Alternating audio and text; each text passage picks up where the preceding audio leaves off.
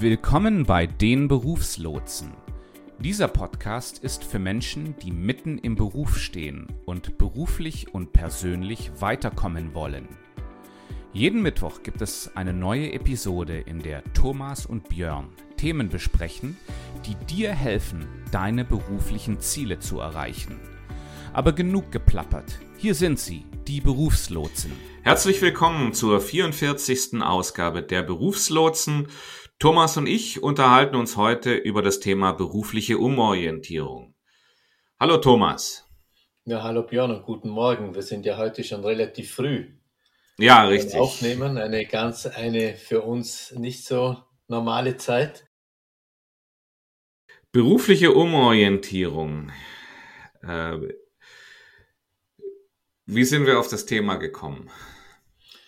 Ja, Björn, wir sind eigentlich auf das Thema gekommen, weil ich dir in einer unserer Vorbereitungsrunden von einer Klientin von mir erzählt habe, die so ähm, im Rahmen oder im Laufe der Beratung so den Wunsch geäußert hat, sich mehr oder weniger radikal unter Anführungszeichen umzuorientieren. Also eine Person, die sich total im falschen Film gefühlt hat, ähm, ihren beruflichen Weg ähm,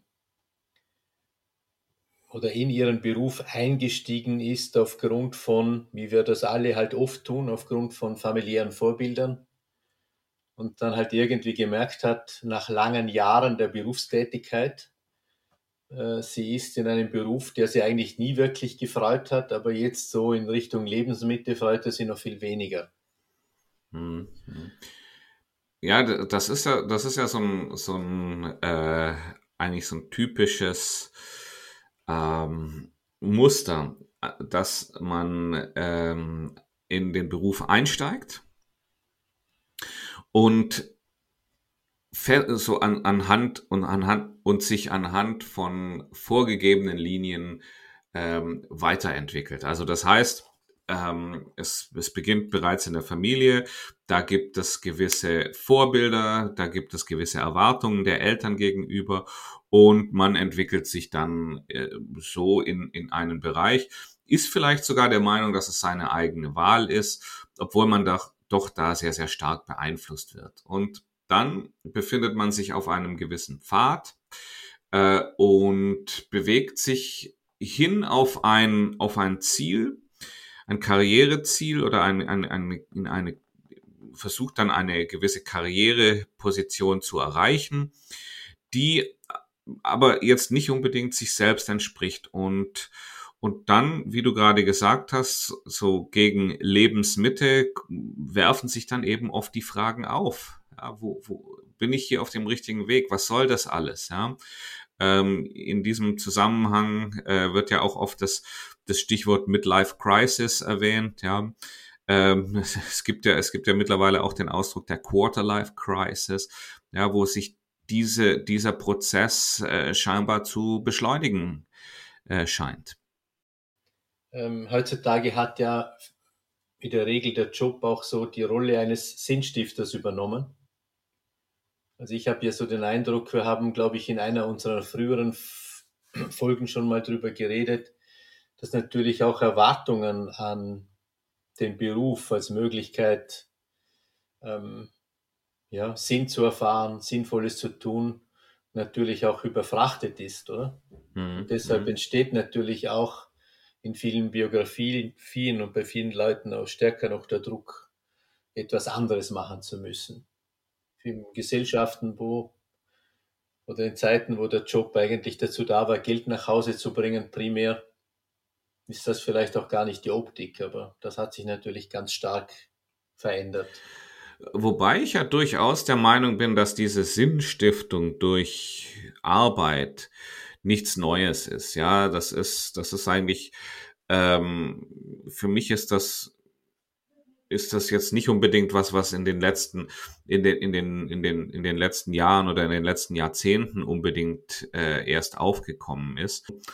Was ich allerdings eben sehe, ist, dass wir eine sehr starke, einen, einen sehr starken Trend dazu haben, Dinge äh, darzustellen. Ja, einfach, einfach, dass, dass sich da vielleicht auch die Möglichkeiten der, der, der Darstellung, ja, sei es über die sozialen Medien, aber auch, auch durch, durch andere, durch andere äh, Möglichkeiten, wo man sich einfach als besonders zufrieden, als besonders glücklich mit dem, was man eben hat, versucht darzustellen, dass das vielleicht zugenommen hat und dass damit auch der Beruf auch an exponierterer Stelle steht.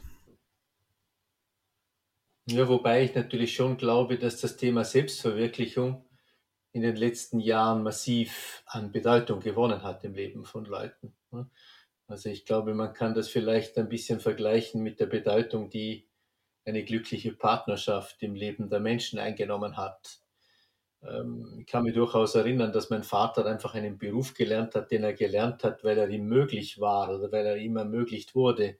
Mhm, mh, mh. Äh, aber dass die Frage, ob das jetzt primär ihm, ob ihn jetzt das von oben bis unten und von links nach rechts erfüllt, ähm, die Frage hat er sich, glaube ich, so nie gestellt. Und wenn er sie sich gestellt hat, äh, dann hat er sie irgendwie als nicht passend erlebt. Ähm, er war froh, dass er irgendetwas lernen konnte, was nicht damit zu tun hat, auf dem Bauernhof arbeiten zu müssen. Mhm. Okay. Also ich glaube, diese die Geschichte, ich glaube, dieses Thema war vielleicht immer da, aber es ist, glaube ich, durchaus, hat an Brisanz gewonnen und ist relevanter geworden. Wir haben ja bei unserer Vorbereitungs oder bei unserer Vorbereitung darüber geredet, dass, ähm, obwohl die Folge von mir kam ursprünglich oder die Idee für diese Folge von mir kam, hast du gesagt, du kennst ja diese Situation durchaus auch aus deiner Rolle als einstellende Person, als Recruiter, oder? Mhm. Ähm, und ich kenne natürlich äh, deine Rolle unter Umständen, ähm, ja, nicht, über, nicht unter Umständen vermittelt über meine Coaches, oder? Äh, meine, meine Coaches probieren das dann auf eine Art und Weise, die wir beide ja, glaube ich, nicht empfehlen würden.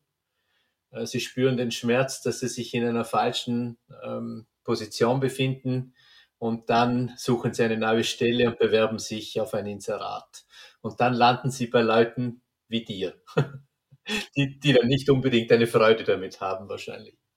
Ja, es ist nicht so, dass, dass mir das, dass mir das keine, keine Freude bereitet, aber es ist so, wenn ich eine Stelle ausschreibe und damit, damit Leute zur Bewerbung bringe, die in dem Bereich, in dem ich suche, Erfahrung haben, äh, dann haben solche Personen in der Regel eigentlich keine Chance.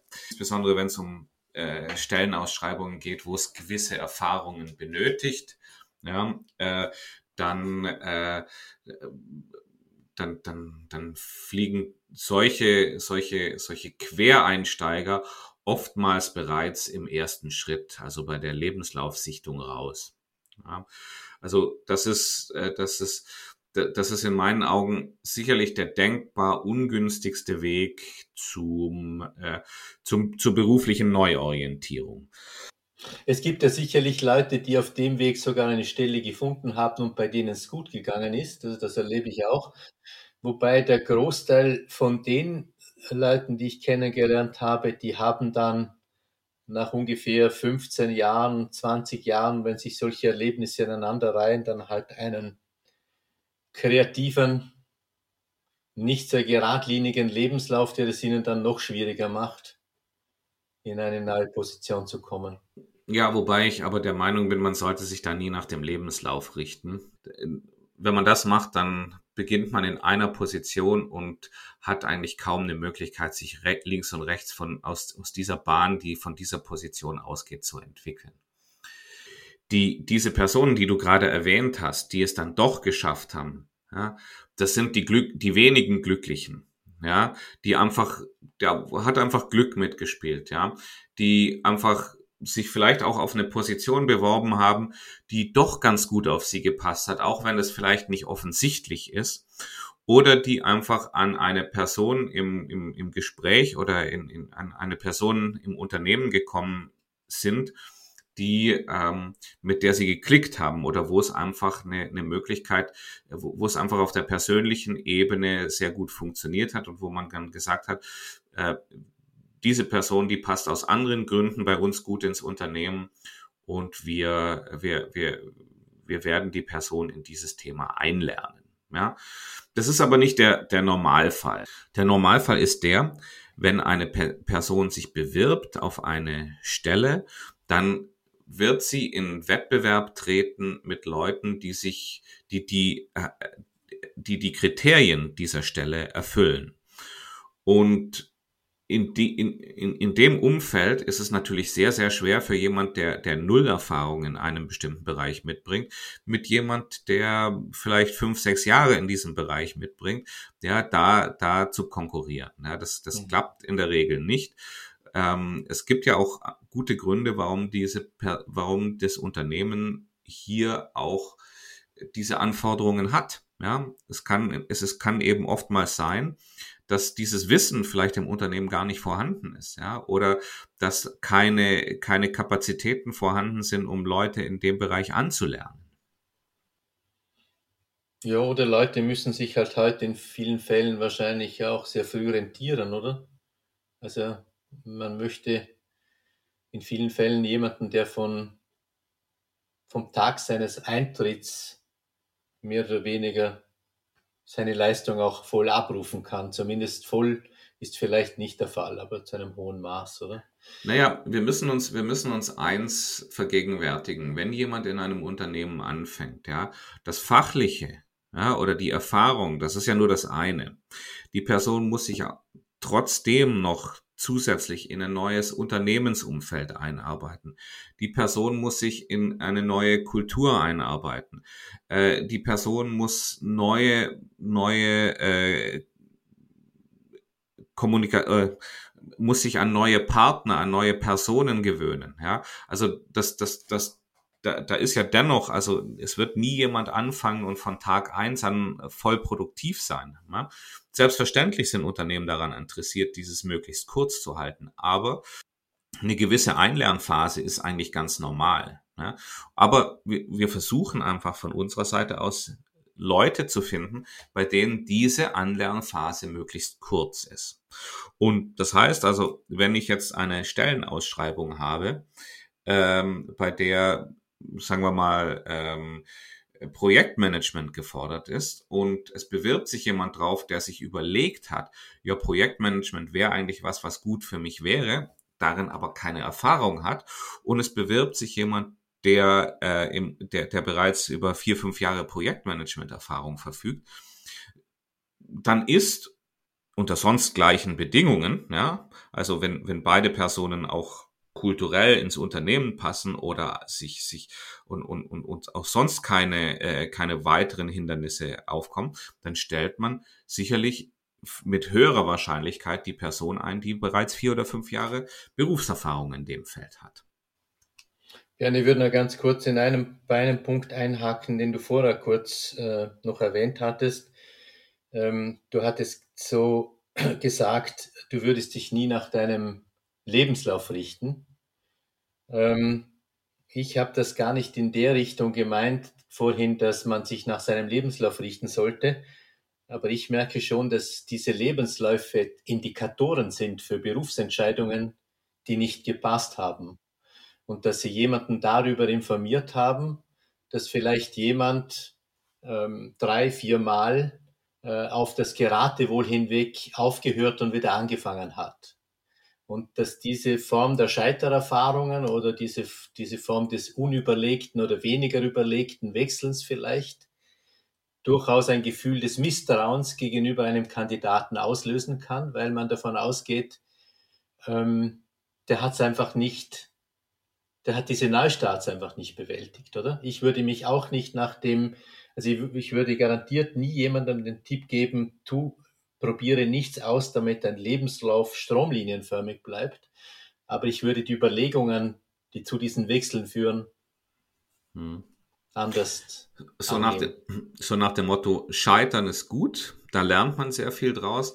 Aber wer kontinuierlich mit in seinen beruflichen äh, äh, Abenteuern scheitert, ja, der wird sich schwer damit tun, das nötige Vertrauen auf der anderen Seite zu gewinnen, wenn er oder sie erneut in einen neuen Bereich, einen neuen beruflichen Bereich aufbrechen. Mir ist noch ein Punkt wichtig, Björn. Mir ist dann auch oft aufgefallen in diesen Gesprächen mit Leuten, die sich in ihren Jobs nicht wohlfühlen, dass natürlich der erste Schritt, und das haben wir Menschen vielleicht alle gemeinsam, mehr oder weniger, wir wollen den Schmerz, der sich momentan aufdrängt, ähm, möglichst schnell loswerden. Und in vielen Fällen habe ich den Eindruck dann, dass es vielleicht gar nicht so sehr um den Job geht, den man loswerden will, sondern dass man vielleicht sogar den Job behalten könnte, also im selben, in derselben Art von Tätigkeit sich wohlfühlen könnte, wenn die Kultur eine andere wäre. Also manchmal geht es gar nicht um diese radikalen Wechsel des Berufswechsels, sondern eine Kindergärtnerin, die sich in einem Kindergarten nicht wohlfühlt, kann vielleicht in einem Waldkindergarten sich wohlfühlen, obwohl die Tätigkeit des Kindergärtners sich gar nicht groß geändert hat. Mhm. Mhm. Ja, also da, das, das denke ich auch. Ich würde sogar noch einen Schritt radikaler sein, ja, ähm, und sagen, vielleicht geht es auch darum, sich selbst einfach darüber klar zu werden, was, was man denn, was man denn eigentlich von seinem Beruf möchte. Ja? Was möchte ich von meinem Beruf? Ähm, was sind, was sind meine persönlichen Stärken? Also, dass man zunächst mal vielleicht so die innere Arbeit macht, ja, wo man sich um, um, um diese Introspektive mal kümmert, um um dann zu sagen, was habe ich denn jetzt hier vor mir liegen? Was, was, was von meiner heutigen Tätigkeit kann ich eigentlich dafür verwenden, um mich, äh, um, um, um, um dem, was mir vorschwebt, was meine Ziele sind, einfach auch besser zu erreichen. Ja? Ähm, und da ist es in vielen Fällen überhaupt nicht nötig, äh, eine, eine so eine 180-Grad-Wendung hinzulegen. Es ist oftmals ein, ausreichend, hier eine gewisse Feinjustierung durchzuführen. Hier ein Hinweis in eigener Sache. Wir lieben Podcasts. Wir lieben das gesprochene Wort. Nur manchmal, wenn wir was nicht verstehen, dann wäre es schon schön, auch was Schriftliches zu haben. Wie heißt doch gleich die im Podcast beschriebene Methode? Was ist der Titel des erwähnten Buches? Wie heißt die beschriebene Webseite? Damit dir das bei den Berufslotsen nicht passiert, haben wir was für dich. Unsere Shownotes per E-Mail. Geh einfach auf www.dieberufslotsen.com und melde dich für unseren Show Notes Newsletter an. Ich ich erlebe das hin und wieder in Gesprächen, wo, wo, wo mir Leute, insbesondere wenn sie dann doch eine gewisse Frustration haben, da sagen sie mir, ja, eigentlich würde ich das, eigentlich würde ich hier gerne alles hinwerfen und würde mich als Entwicklungshelfer in, ich weiß nicht, Zentralafrika melden. Ja, und, und dann denke ich mir, ich kenne jemand, der das macht, der ist, der, der in, in, in, in der Entwicklungshilfe tätig ist, ja. Aber das ist, das, das ist jemand, der hat das, der, der, der hat das als, als, als Beruf gewählt, ja. Der hat sich darauf hin entwickelt, der hat das, der hat das wirklich über Jahre hinweg forciert. Und, und, und der hat sich nicht an einem Tag als Verkäufer gesehen und hat dann irgendwo die, die 180-Grad-Wende zum Entwicklungshelfer gemacht. Ja? Also das sind solche, das sind solche Sachen, wo, wo einfach auch, ja, in meinen Augen auch gewisse Idealisierung von, von manchen Berufen betrieben werden, die, die vollkommen verklärt und, und, und schwärmerisch sind. Mhm, mhm. Genau, und das vielleicht auch wirklich aus einem Schmerz heraus, oder? So nach dem Motto, das Gras ist auf der Wiese des Nachbarns immer grüner. Mhm, das genau. stimmt natürlich, aber das hat viel von der Perspektive, hängt viel von der Perspektive ab, wie man in den Rasen hineinschaut. Wenn man oberhalb des Rasens des Nachbars steht, dann sieht man, dass es dort auch teilweise braune Flecken gibt und nicht mhm. nur auf dem eigenen. Genau. Mhm. mhm.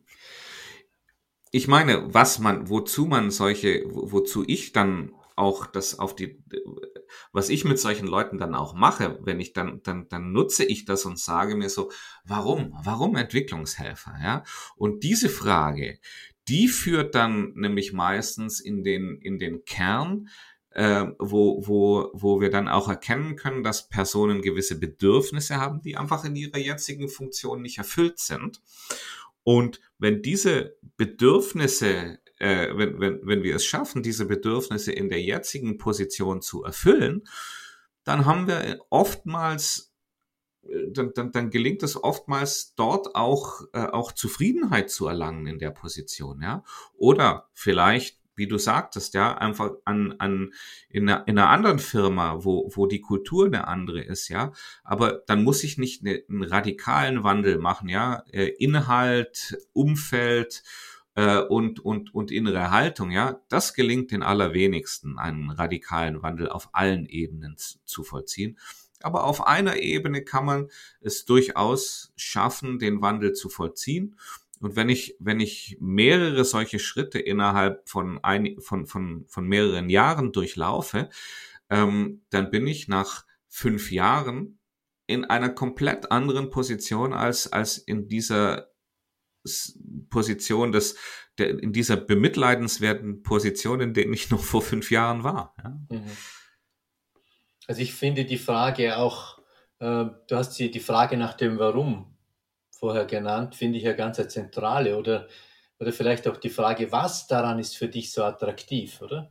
Mhm, mh. Und in der Regel geht es dann wirklich um Motive, um Werte, um vielleicht auch um Fähigkeiten und Kompetenzen, die man ähm, hat oder die man gerne ausüben möchte und die man im momentanen Umfeld vielleicht weniger gut ähm, ausführen kann.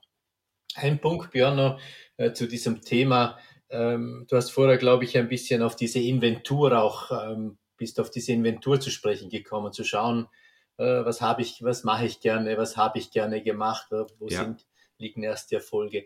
Also meine Frage ist, oder meine Erfahrung ist, dass da natürlich berufserfahrene Leute deutlich im Vorteil sind gegenüber Berufsanfängern, äh, Studenten oder Schülern ähm, bei denen habe ich so die Erfahrung gemacht, dass da wirklich oft gute Tests weiterhelfen könnten, oder? Also auch durchaus auch Intelligenztests. Also man weiß ja zum Beispiel auch aus der Forschung, dass bei Berufsanfängern ähm, beispielsweise Intelligenztests mit einem, mit, mit einem ähm, erfolgreichen Berufseinstieg deutlich stärker korrelieren, als wenn es später der Fall ist, wenn man, wenn man ähm, schon länger im Beruf ist. Aber durchaus auch psychometrische Verfahren können eine ähm, ein Indikator sein, der weit Ja, bin ich, bin ich auch der Meinung. Ich denke, wir sollten aber eines nicht vergessen, ja. Und ich glaube, wir haben es damals besprochen in, in der Episode, wo die relativ am Anfang unserer, unseres Podcasts, wo es um die Traumjob-Lüge ging. Äh, da haben wir gesagt, ähm, es ist eigentlich gar nicht so wichtig, jetzt den, äh, den Traumberuf her, äh, herauszuarbeiten, um, um dann zu sagen, und, und, und wenn ich, wenn ich alles über mich selber weiß und weiß, das ist genau das Richtige für mich, dann beginne ich mich dahin zu entwickeln. Ähm, es ist so, ich muss auch oftmals die Erfahrung machen, die in einem Beruf zu machen sind, um überhaupt zu wissen, was bedeutet das eigentlich, ein, ähm, ein, äh, ein Buchhalter zu sein, ein Projektleiter zu sein, ein Human Resources Manager zu sein. Und, und da sind natürlich jüngere Leute im großen Vorteil, weil erstens wird es jüngeren Leuten viel einfacher gemacht, auch mal de, das Feld zu wechseln. Und auf der anderen Seite können jüngere, haben jüngere Leute einfach viel mehr Zeit, um, um, um, um, um noch sich ja, um, um, um Schritte zu unternehmen, die sie auf den, auf den für sie besseren Pfad führen. Ja.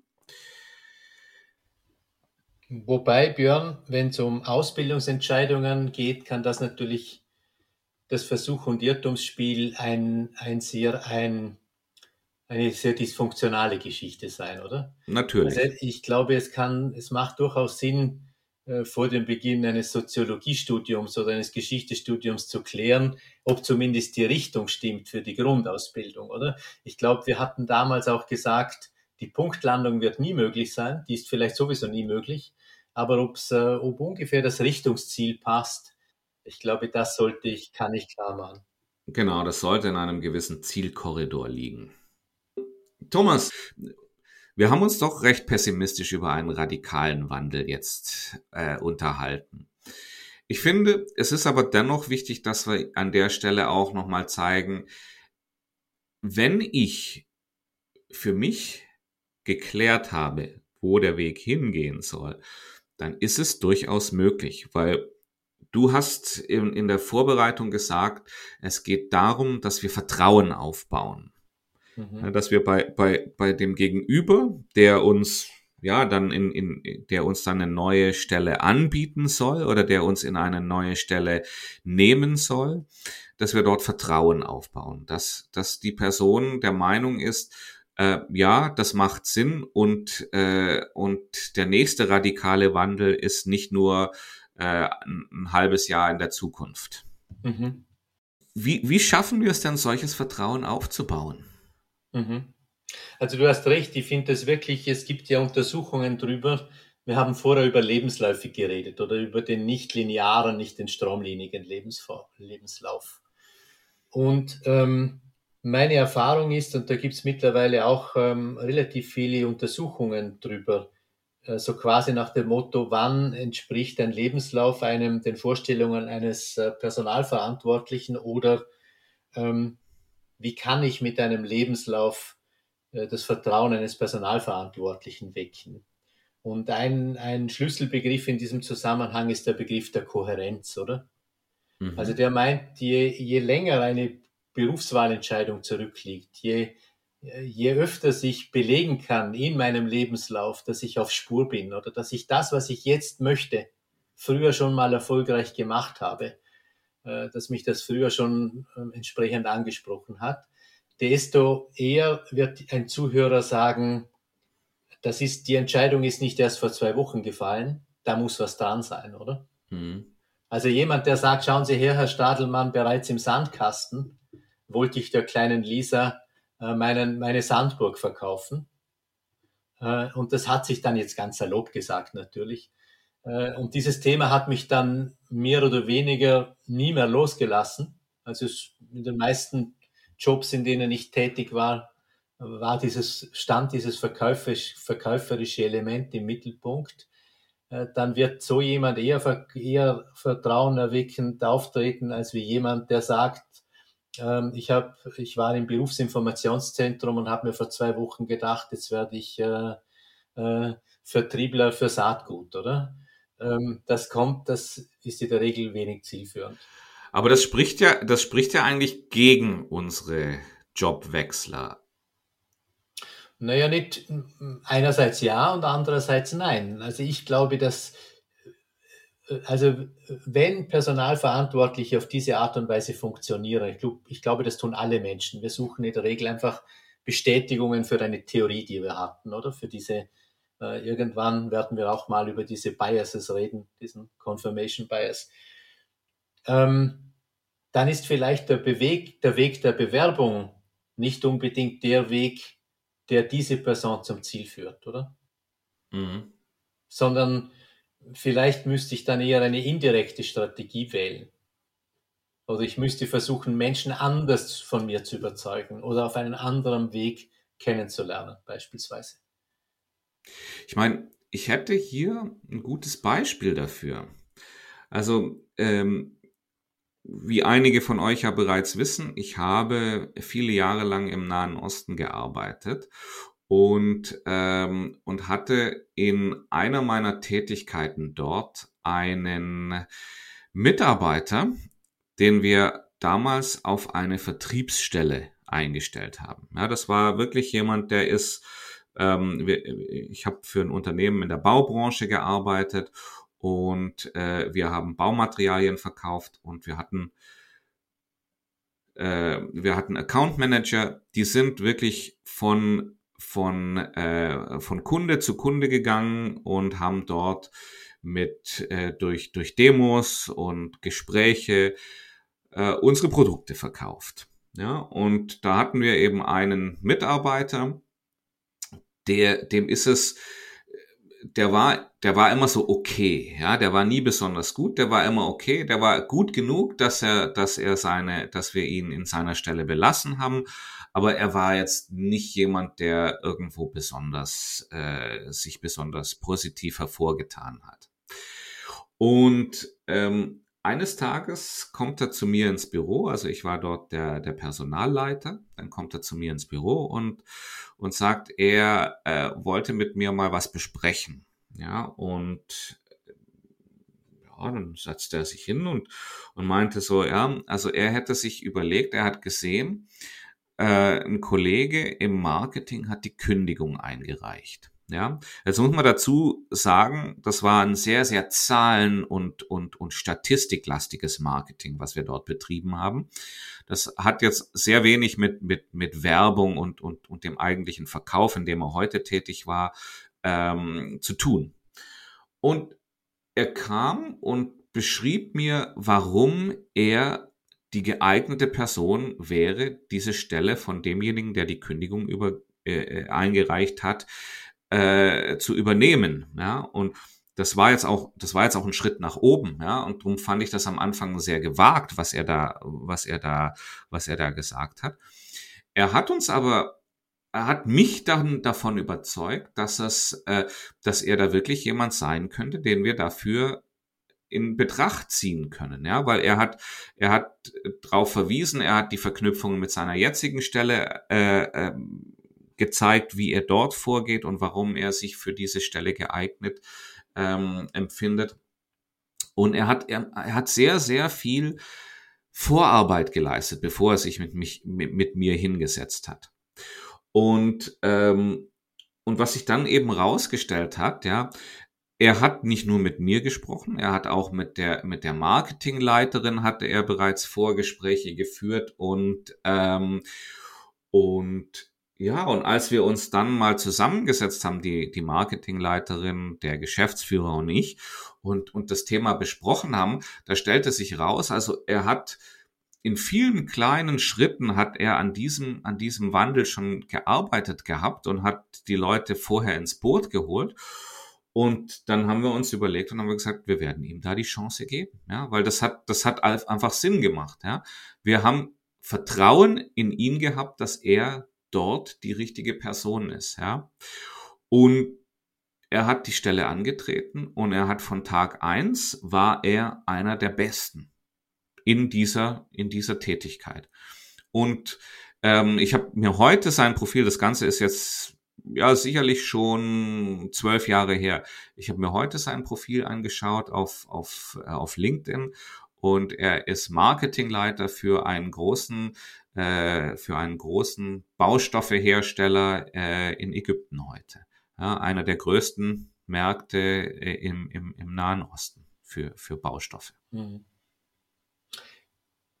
Wenn du also, das. Es geht, ja. Mhm. Ich, ich, ich erwähne das, es geht. Ähm, es ist eben dieser indirekte Weg. Mhm, genau. Und ähm, mir ist gerade vorher aufge oder noch eingefallen, es gibt, glaube ich, im, im Buch von glaube, durch, Durchstarten zum Traumjob heißt es im, im Deutschen von, auch ein seltsamer Titel, finde ich, von Richard Nelson Bowles. Ähm, übrigens ein lesenswertes Buch, das auch im Campus Verlag erschienen ist. Der sagt immer, äh, gleichzeitig Job und Fun also Unternehmen und Funktion zu wechseln, ist das Schwierigste, was es gibt, oder? Und im Grunde hat die Person genau das nicht gemacht, oder? Sie genau. ist quasi in ihrem Bereich geblieben, hat dann quasi und hat dann versucht, in diesem Job, aus diesem Job heraus, weil ja da Vertrauen schon da war, einen Wechsel der eigenen Funktion zu erreichen und hat das auch geschafft, genau. Richtig. Ja. Und vielleicht ist noch ein anderer Punkt auch noch wichtig. Ich glaube, man muss sich, ähm, man sollte sich relativ früh, mich hat mal jemand gefragt, bist du interessiert oder committed, oder? Ich erlebe sehr viele Leute, die interessiert sind, etwas Neues zu tun, aber wirklich committed sind die selten, die, die wenigsten, oder? Also das heißt, äh, wenn es dann schwer wird und äh, wirklich einzusetzen, also wirklich sich selbst verpflichtet zu fühlen, ist, glaube ich, halt auch noch wichtiger. Hm. Thomas, du hast mir gegenüber mal die, Vor äh, die, die Veränderungsgeschichte erwähnt. Was hat es denn damit auf sich? Ja gut, Veränderungsgeschichte. Ich weiß gar nicht, ob das ein guter Titel ist. Ich nenne es für mich intern einfach so. Mhm. Ähm, ich habe mal vor einigen Jahren bereits äh, einen, einen Artikel ausgegraben im Harvard Business Manager von einer ähm, Karriereberaterin namens Hermina Ibarra, mhm. ähm, die dort ähm, im Grunde ausführt, dass äh, jeder berufliche Wechsel, den eine Person im Laufe ihres Lebens ähm, macht, ähm, im Grunde in eine stimmige Geschichte gekleidet sein muss, um Vertrauen zu wecken. Also wenn ich also nicht in der Lage bin, meinen Lebenslauf, der ja im besten Fall immer eine Geschichte von Veränderungen ist, auf eine Art und Weise äh, zu erzählen, dass ein äh, kohärentes Bild entsteht, dann werde ich bei meinen Gesprächspartnern und auch bei Recruitern selten das Gefühl, selten Vertrauen wecken, oder? Mhm. Und in der Regel ist das, glaube ich, genau der Punkt. Also äh, ich habe so die Erfahrung gemacht, man kann in sehr vielen Berufsbiografien einen roten Faden herausziehen, wenn man die Punkte herauszieht, die für die, für die Zielerreichung notwendig sind. Also wahrscheinlich hätte diese Person, die du jetzt vorher erwähnt hast, wenn sie sich auf die Suche in ihrem Lebenslauf macht, wahrscheinlich genau viele Punkte gefunden, die sich übertragen lassen auf die gewünschte Position mhm. des Marketingmenschen. Und, und, genau das hat, das, das hat er gemacht. Ja, genau, genau, das er hat, er gemacht. Genau. Was uns wiederum zu dem führt, was wir bereits eingangs erwähnt haben. Ich brauche diese innere Klarheit. Ich muss für mich zumindest in den Grundzügen bestimmt haben, wo soll es hingehen, warum soll es da hingehen und was bringe ich mit, um diesen mhm. Weg zu bestreiten. Also diese, diese Aufgabe, äh, die ja äh, fraglos sehr, sehr aufwendig und sehr, sehr anstrengend ist, ähm, ist aber in meinen Augen der erste Schritt für, für, für, für jede Veränderung. Ja, das, ich meine, es ist logisch, es ist mehr oder weniger eine ich nenne es mal eine, eine Zielbestimmung, eine Zielfestlegung, die uns ermöglicht, uns nach einem gewissen Ziel auszurichten, die uns dann nicht in die Beliebigkeit entlässt, so dass wir dann nachher irgendwie sagen, oh ja, äh, uns gefällt unser aktueller Job nicht, jetzt werde ich halt Entwicklungshelfer. Ja, ja ich glaube, das wäre es für diese Folge, Björn, oder? Wie siehst du das? Genau. Genau, wir können vielleicht einen Ausblick ähm, noch machen, einen kurzen. Also wir werden jetzt ähm, in den nächsten Folgen mit diesem Thema Umorientierung, berufliche Neuorientierung ein bisschen weitermachen. Ja, also in der nächsten, in der nächsten Folge wollen wir genau auf den Punkt eingehen, äh, den, den, den ich gerade erwähnte. Also, dass wir diese Klärungsphase von der Bewerbungsphase trennen, wie wir das tun und äh, was dabei notwendig ist. Ja. Das werden wir in der Episode Berufslotsen 45 besprechen. Und in der Episode 46 werden wir besprechen, äh, werden wir ein Thema besprechen, was du bereits angerissen hast, Thomas, und zwar die Biases, also systematische fehlerhafte Neigungen beim Wahrnehmen, Erinnern, Denken und Urteilen, ja, die uns ja irgendwie mit in die Wiege gelegt sind. Ja, wie wir damit umgehen, wie wir das, äh, wie wir das gerade ziehen. Und in der Episode 47 wollen wir uns mal über das Thema Glaubenssätze und wie sie uns leiten und wie sie uns, wie sie uns unterstützen können, aber wie sie uns auch einen Strich durch die Rechnung machen können. Ja, werden wir, das werden wir in der Episode 47 besprechen. Genau. Und jetzt machen wir einen Strich unter diese Folge, Björn, und sagen Alles klar. auf Wiederhören. Bis bald und ich hoffe, dass ihr auch nächsten Mittwoch wieder bei den Berufslotsen mit dabei seid.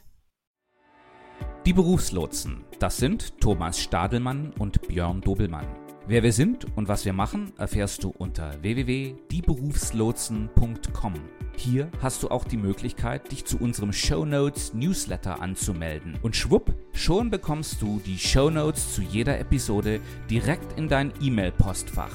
Die neueste Episode der Berufslotsen findest du immer mittwochs auf der Podcast-Quelle deines Vertrauens.